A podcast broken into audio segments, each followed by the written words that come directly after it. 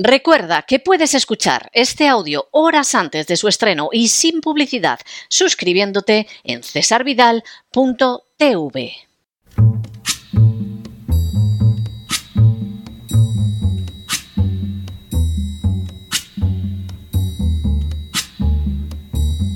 La voz con César Vidal, desde el exilio. When the night has come and the land is dark and the moon is the only light we'll see. No, I won't be afraid. Oh, I won't be afraid just as long as you stand, stand by me. Muy buenos días, muy buenas tardes, muy buenas noches y muy bienvenidos a esta nueva singladura de La Voz. Soy César Vidal, hoy es el lunes 13 de noviembre de 2023 y me dirijo a los hispanoparlantes de ambos hemisferios, a los situados a uno y otro lado del Atlántico y del Pacífico y como siempre lo hago desde el exilio. Corría el año 1917, y más concretamente el mes de febrero, cuando en Rusia comenzó a producirse una oleada inesperada de manifestaciones. Aunque con posterioridad se hablaría de la difícil situación por la que atravesaba la nación inmersa en la Primera Guerra Mundial, la realidad es que no era ni de lejos peor que la de otros países beligerantes en el conflicto. Por ejemplo, Alemania y Francia mantenían en el frente al 20% de los varones adultos, e incluso Gran Bretaña, a pesar de contar con las colonias, había tenido que movilizar al 13%, mientras que en Rusia la proporción era de tan solo un 9%. De manera semejante, Rusia no padecía la escasez de alimentos que se sufría en otras naciones, como en una Inglaterra bloqueada por la Marina alemana. Y por si fuera poco, la situación estratégica señalaba que en unas semanas las tropas rusas lanzarían una ofensiva de primavera que colocaría sus banderas en el Danubio y en el Bósforo, colocando fuera de combate a los ejércitos austrohúngaros y turcos y poniendo fin a la guerra con una resonante victoria rusa. Sin embargo, de la manera más inesperada, sin que ninguna de las fuerzas políticas desde la izquierda a la derecha lo provocara ni planificara, comenzando por la capital y siguiendo por las provincias, comenzó a desarrollarse un conjunto de manifestaciones que protestaban contra el gobierno del zar. También de la manera más inesperada, lo que eran meras protestas derivaron en un movimiento revolucionario que nadie parecía dirigir ni haber planeado. En apenas unos días, el zar abdicó no solo en su nombre, sino en el de sus descendientes, y se proclamó la República. Ante el desconcierto de un mundo que era incapaz de comprender lo que estaba sucediendo en Rusia, comenzaron a llegar revolucionarios exiliados que además venían subvencionados por potencias extranjeras. En el caso de Lenin, fueron la inteligencia y el dinero alemanes los que lo llevaron a través de media Europa en guerra hasta la estación de Finlandia en Petrogrado. En el caso de Trotsky, fue el dinero de banqueros judíos americanos como Jacob Schiff el que tras una estancia de lujo en Nueva York lo condujo hasta Rusia. A partir de entonces, los acontecimientos se desarrollarían de manera acelerada. La nueva república se vio encallada. Lenin captó que los bolcheviques podían hacerse con el poder y en octubre de aquel 1917 dio un golpe de Estado. Se proclamó el primer gobierno comunista de la historia en el que no solo entraron los bolcheviques, sino también los denominados eseristas de izquierdas. El zar y su familia fueron ejecutados y las potencias extranjeras, aliadas o enemigas, se prepararon para saquear a manos llenas las riquezas de Rusia todo había comenzado con unas manifestaciones que nadie había preparado ni planeado y que supuestamente habían sido espontáneas. Décadas después, todavía los grandes protagonistas de los primeros días de aquella inesperada revolución, como Chernov o Milyukov, se preguntaban qué había sucedido y quién había estado detrás de lo que parecían espontáneas reacciones populares. Lo cierto es que la historia de Rusia había dado un quiebro trágico y de terribles consecuencias, al final de cuyos hilos conductores solo se encontraba una total y espesa negrura. En las últimas horas hemos tenido nuevas noticias sobre la situación en España. Sin ánimo de ser exhaustivos, los hechos son los siguientes. Primero, el pasado 23 de julio se celebraron elecciones legislativas en España. Segundo, del resultado de las elecciones se desprendió en primer lugar que el voto de la derecha, al haber sido impulsado por los poderes mediáticos hacia el denominado voto útil del Partido Popular, había tenido como consecuencia directa que Vox perdiera representación parlamentaria y resultara imposible constituir un gobierno de coalición de derechas para gobernar. Tercero, Situado enfrente, en el arco parlamentario, el Partido Socialista, a pesar de haber obtenido menos escaños que el Partido Popular, sí tenía posibilidades de gobernar apoyado en Sumar y en los partidos nacionalistas. Cuarto, como era de esperar, el intento de investidura del candidato del Partido Popular fracasó y el rey tuvo que encargar la nueva investidura al candidato socialista Pedro Sánchez. Quinto, de manera prácticamente inmediata quedó de manifiesto que Pedro Sánchez podría reunir los votos suficientes para la investidura mediante la compra de los votos de nacionalistas vascos y catalanes. La perspectiva de la continuidad de Sánchez al frente del gobierno, como señalamos desde hace meses en La Voz, resultaba innegable. Sexto, el resentimiento de una parte del electorado ante este paso experimentó una escalada cualitativa cuando se supo que como parte del precio pagado por Sánchez a los nacionalistas catalanes estaría la amnistía de los golpistas de Cataluña. En otras palabras, los juzgados e incluso indultados por el golpe de Cataluña serían amnistiados, pero además se beneficiarían de la amnistía un conjunto de delincuentes acusados y todavía sin juzgar por delitos de malversación, lesiones, prevaricación, daños contra las cosas e incluso terrorismo. Séptimo. Entre los beneficiados de esa amnistía se encontraría en primer lugar el golpista Puigdemont, que desde el primer momento recibió el amparo de la Administración de Justicia de la Unión Europea y que hace pocos días incluso se permitió un comunicado público en el que no solo anunciaba su triunfo, sino cómo los términos del mismo significaban una innegable humillación para España. Octavo. A los beneficios de la amnistía, el gobierno de Sánchez sumó otros de carácter económico, como el condonar la deuda de Cataluña, que tendrá que ser pagada por el resto de España, o distintos privilegios económicos. Noveno. La reacción frente al anuncio de la amnistía ha sido diversa.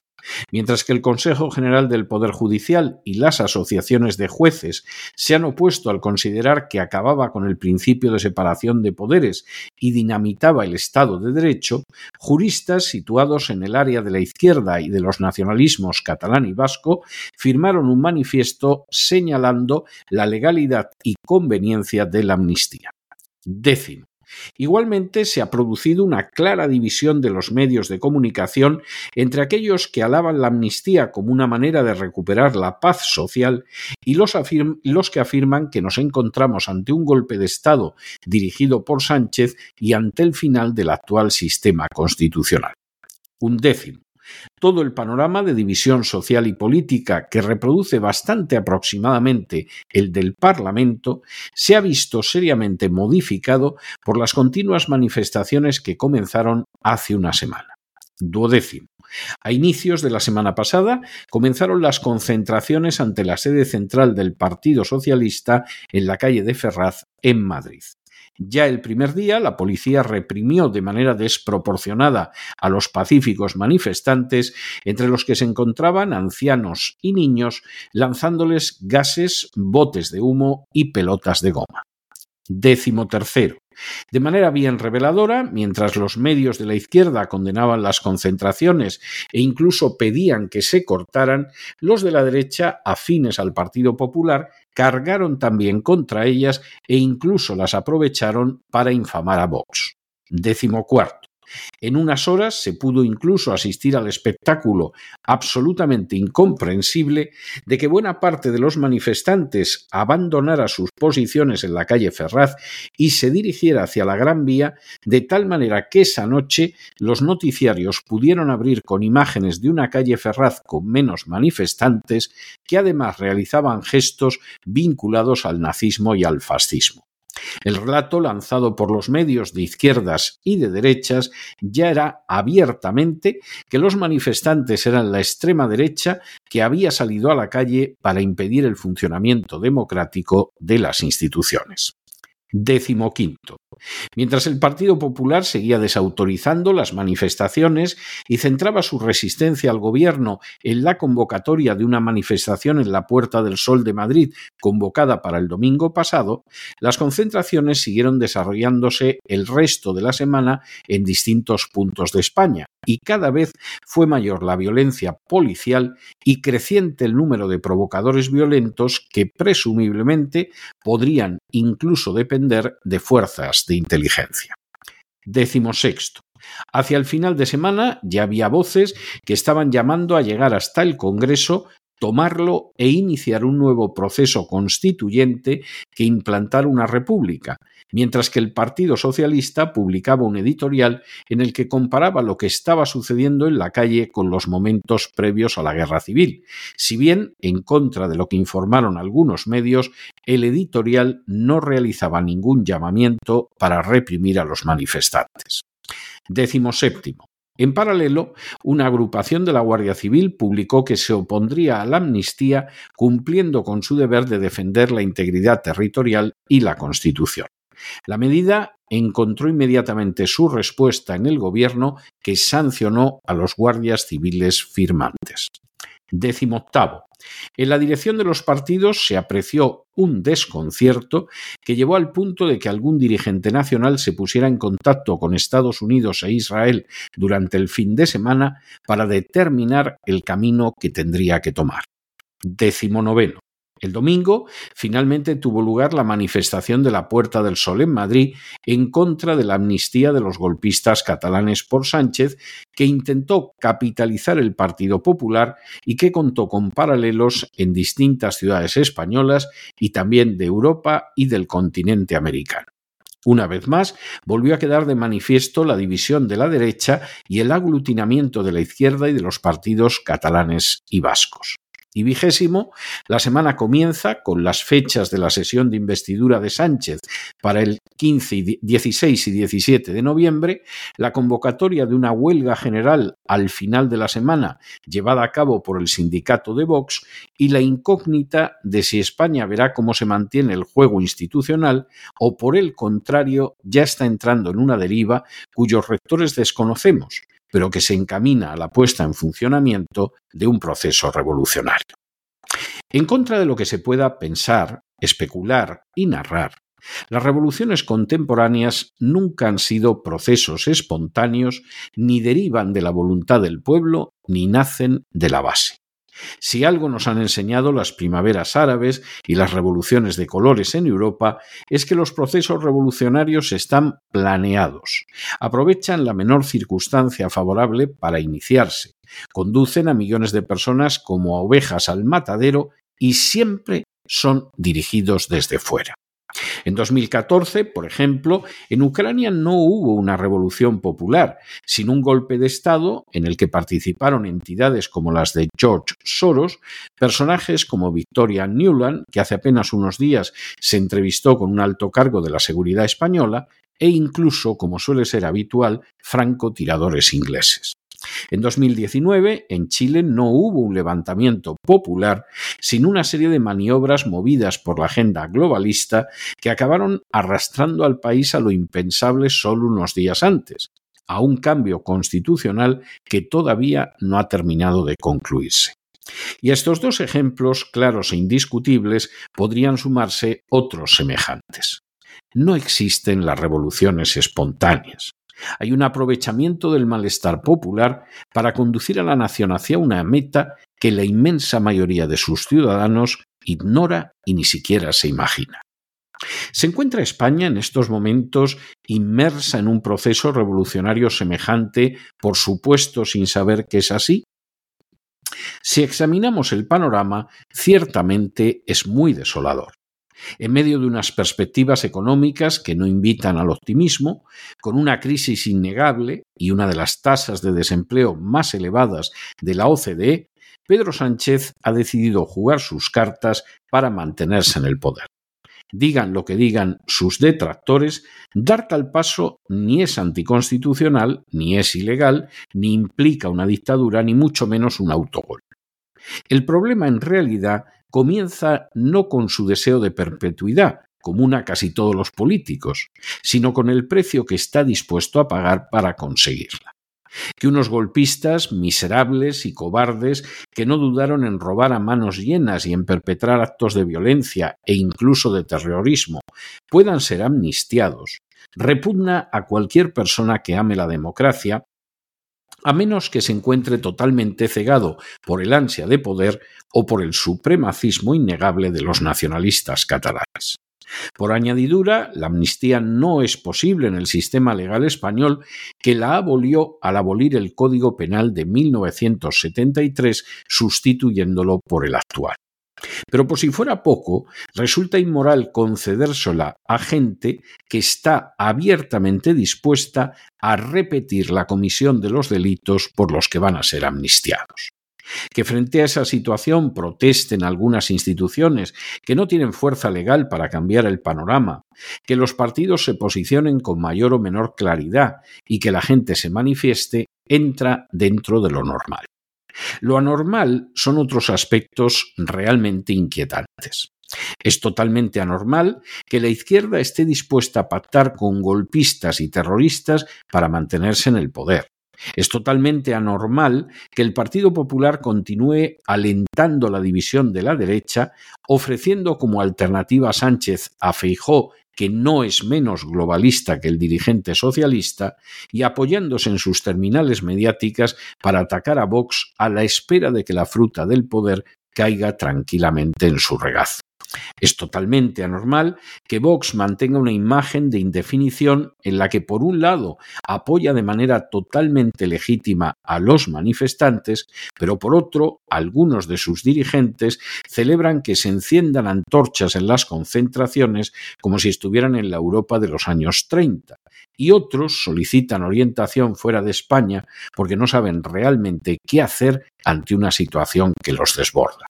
Es totalmente anormal también que contemplemos maniobras de los servicios de inteligencia en las concentraciones que ciertamente desconciertan y llevan a temer quién pueda estar tirando de los hilos de un espectáculo cuya totalidad no vemos. Y por supuesto, también es totalmente anormal que aprovechando las censurables acciones de Sánchez ya haya fuerzas que se manifiestan en favor de un cambio constitucional que nadie sabe quién encabezaría, quién dirigiría y sobre todo quién aprovecharía. Quizá España solo está pasando un mal momento y lo remontará siquiera políticamente una vez que sea seguro que Pedro Sánchez continuará siendo presidente del gobierno y que las fuerzas de la oposición no tendrán más remedio que esperar a nuevas elecciones para cambiar el panorama. A fin de cuentas, el fraude de ley fue más que habitual y sistemático bajo las presidencias de José Luis Rodríguez Zapatero y de Mariano Rajoy, y el sistema, más o menos, a trancas y barrancas aguantó. Quizás sea así.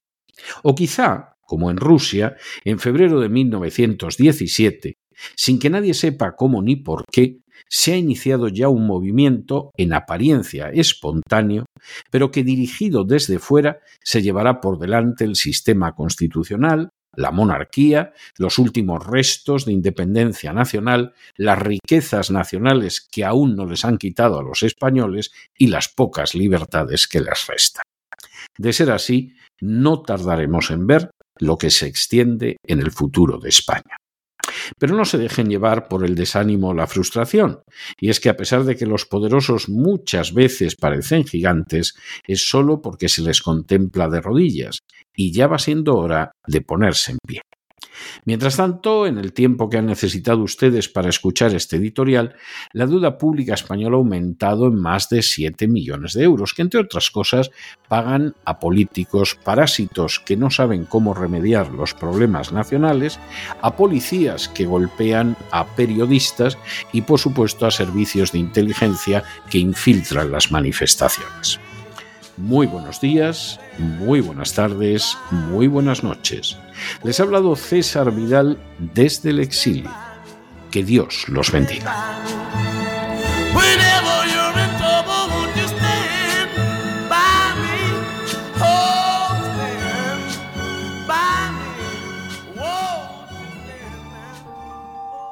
Esta sección está patrocinada por crowdfunding con el siguiente mensaje. Nuestro Señor Jesucristo, el único Dios verdadero, es misericordioso y nuestro Salvador.